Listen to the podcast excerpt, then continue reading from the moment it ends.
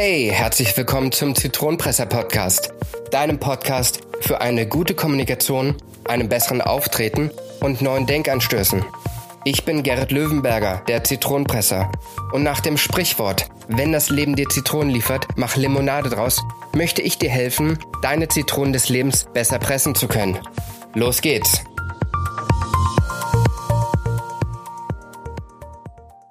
Hallo und herzlich willkommen zu einer neuen Folge des Zitronenpresser Podcasts. Und wie geht es dir bei diesen sommerlichen Temperaturen? Ich möchte gleich vorweg sagen, bei der Aufnahme dieser Folge stehe ich in meiner Dachgeschosswohnung, habe ausnahmsweise mal die Fenster offen, weil ich es sonst nicht ertragen könnte, diese Temperaturen in dieser Wohnung auszuhalten, die sich im Laufe des Tages so richtig schön aufgewärmt hat. Wenn du also diesmal im Hintergrund Vögleingezwitscher, irgendwelche Stimmen hörst, irgendwelche Geräusche, die sonst nicht so da sind, wunder dich nicht, das ist dann irgendwas von draußen. ja, ich hoffe, es geht dir gut. Und heute setzen wir uns mal mit einem Thema auseinander, was so ein bisschen den Anstoß durch andere Leute hat. Ich wurde immer wieder in der letzten Zeit gefragt, Gerrit, Du erzählst immer so viel über Kommunikation und gibst so viele Ratschläge und dass man ja immer aus der Vogelperspektive die Kommunikation betreiben muss und dass das ja alles so ganz leicht wäre. Machst du das denn auch so? Da kann ich ganz klar und deutlich sagen, nein. Hey, ich bin ein Mensch. Nobody is perfect. Und ich will mich beim besten Willen nicht dahinstellen und sagen, ich mache ihm alles richtig. Auch ich streite mich. Das kommt durchaus vor. Und auch ich kann mal vergessen, die Vogelperspektive einzunehmen. Ich bin nicht perfekt und ich habe mir heute mal ein Thema überlegt, zu dem wir jetzt kommen wollen, und zwar ein Thema, wo ich selbst bei mir noch Schwächen sehe oder wo ich sage, da möchte ich selbst unheimlich gerne dran arbeiten, weil mich das schon lange, lange Zeit stört.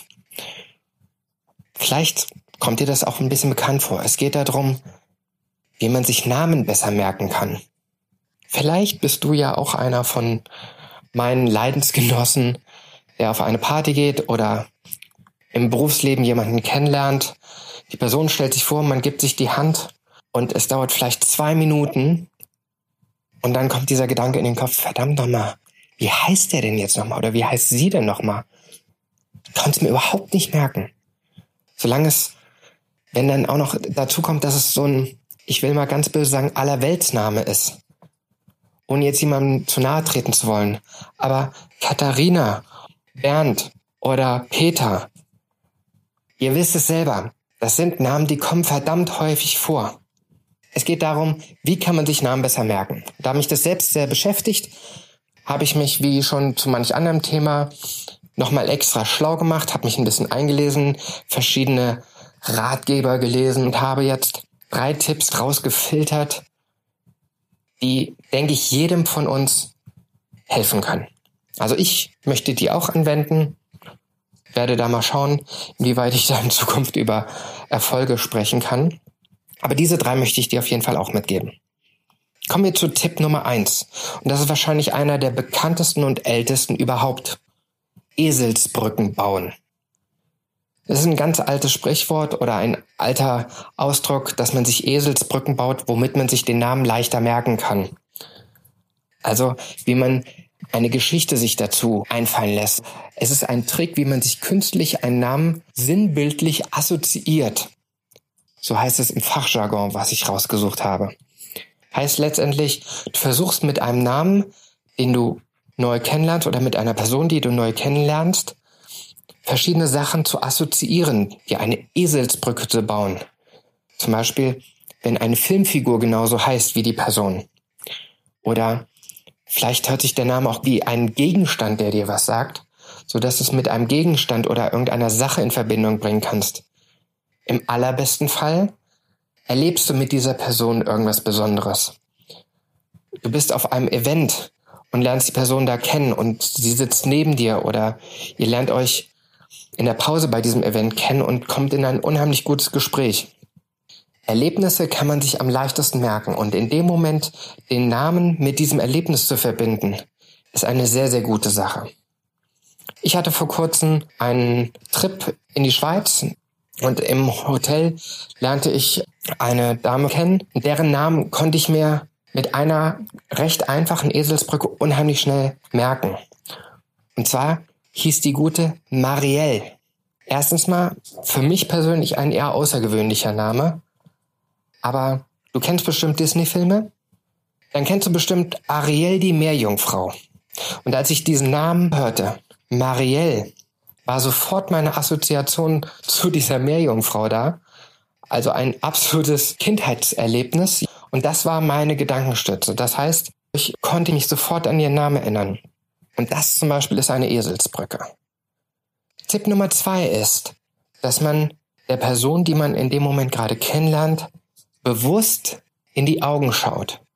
Und ich rede jetzt nicht von starren. Also ich meine jetzt nicht anstarren, als ob du sie gleich auffressen willst. Nein. Ich rede einfach von einem natürlichen Blick in die Augen. Denn vor kurzem, wie ich bei meinen Recherchen erfahren habe, haben britische Wissenschaftler festgestellt, dass in dem Moment des Kennenlernens kein Bereich des Körpers so einprägsam ist wie die Augen. Es kommt hinzu, dass zum Beispiel eine Frisur oder die Körperform Variablen sind. Das sind Sachen, die können sich im Laufe der Zeit ändern. Man ändert seine Frisur, man nimmt extrem ab oder nimmt extrem zu, doch die Augen sind mehr oder weniger immer identisch. Deswegen konnten die Wissenschaftler wirklich belegen, dass das ein absolut einprägsames, ich will mal sagen, Körperteil ist. Also merke, die Augen sind immens wichtig beim Vorstellen. Mit natürlichem, offenem Blick der Person gegenüber Aufmerksamkeit schenken und ihr dabei in die Augen sehen. Das ist Tipp Nummer zwei. Kommen wir jetzt zu Tipp Nummer drei. Namen aussprechen und nutzen. Heißt also, wenn du die Person kennenlernst und sie sagt, hallo, mein Name ist Egon, dann benutzt du den Namen sofort wieder. Sagst so, hallo Egon, mein Name ist Gerrit, in dem Falle bei mir.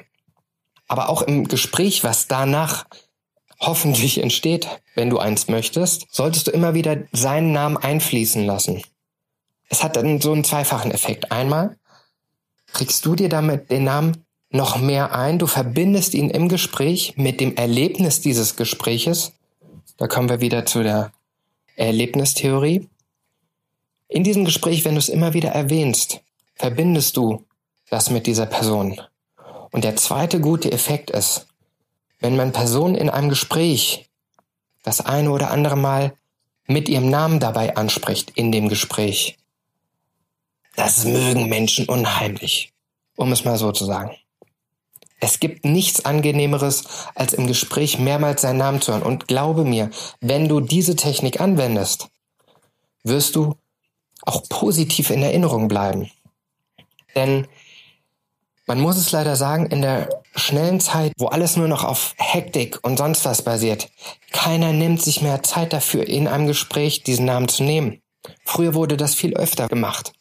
Und deswegen wirst du auch in der heutigen Zeit, wenn du im Gespräch immer mal wieder diesen Namen von deinem Gegenüber, deinem Gesprächspartner einfließen lässt, wirst du positiv, charismatisch im besten Fall in Erinnerung bleiben. Was den Nebeneffekt hat, du kannst dir den Namen besser merken und die Person, mit der du dich unterhältst, der wirst du unheimlich positiv in Erinnerung bleiben.